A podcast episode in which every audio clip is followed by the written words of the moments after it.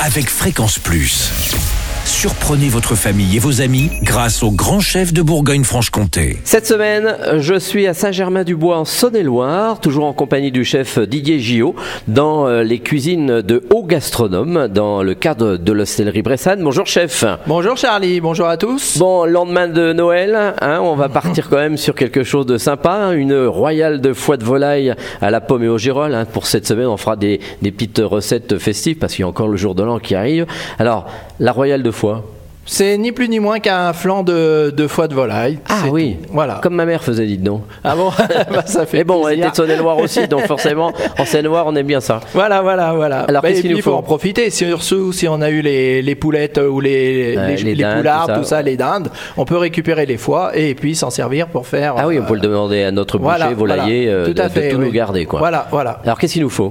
Bon, là, ça va être très simple. On va commencer par évener les, les foies de volaille. Donc, il nous en faut 100 grammes. C'est Mhm. pas bien compliqué. Et il nous faut également soit, euh, 25 centilitres pardon, de crème euh, qu'on va chauffer à 80 degrés. Après, on va mettre nos, nos foies de volaille euh, crus, donc, dans, avec des œufs. Et il nous faut un œuf entier et deux jaunes d'œufs pour cette recette qui est pour 4 personnes. Et on verse dessus la crème légèrement chaude et on mixe tout ça à, euh, une- avec notre blender pendant une petite euh, dizaine de secondes et une 15 secondes à grande vitesse. D'accord. Voilà. faut que ça soit bien liquide Faut, ça va être liquide de toute façon. C'est quelque chose qui est liquide. Après, on va le passer au chinois pour enlever les, les petites parties euh, Oui. veineuses qu'on n'a pas pu enlever de- du foie de volaille.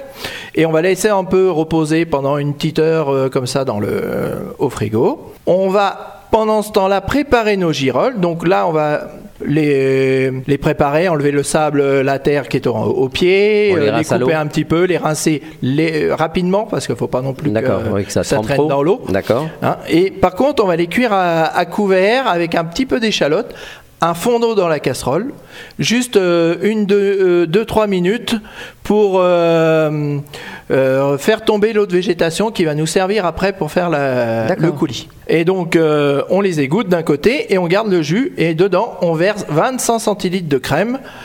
Encore de la crème, de toute façon. À 35%, Voilà, à présume. 35%.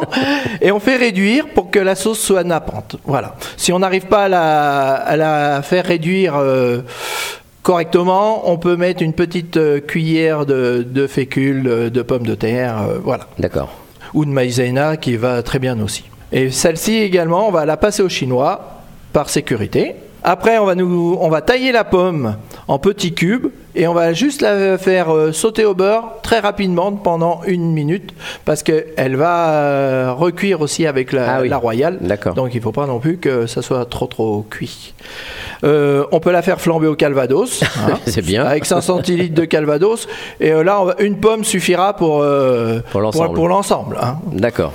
Après, on met ça soit dans des ramequins ou des assiettes creuses éventuellement. On met d'abord nos, nos petits cubes de pommes et on verse l'appareil maximum 1 cm de hauteur pour pouvoir mettre euh, en cuisson après dans le four à 120 degrés pendant une dizaine de minutes. Et par la suite, on remet nos girolles euh, à réchauffer dans la, dans la sauce et on versera sur chaque royal et puis on fait le service euh, tout de suite après. Et c'est bon. Et c'est quelque chose qu'on peut faire la veille? Et C'est quelque chose qu'on peut préparer euh, la veille, oui, mais il est quand même euh, délicat de le faire chauffer un petit Ah oui, peu. donc vaut mieux le faire le matin de voilà, très bonne heure. Voilà, voilà. Merci chef, merci Didier Gillot ici dans les cuisines de Haut Gastronome à l'hostellerie Bressane de Saint-Germain-du-Bois. Je vais y arriver. Prochain épisode, on parlera de tempura de lotte au tandoori. Et d'ici là, chouchoutez vos papilles.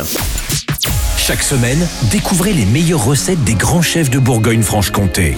Du lundi au vendredi, à 5h30, 11h30 et 19h30, chouchoutez vos papilles. Fréquence Plus.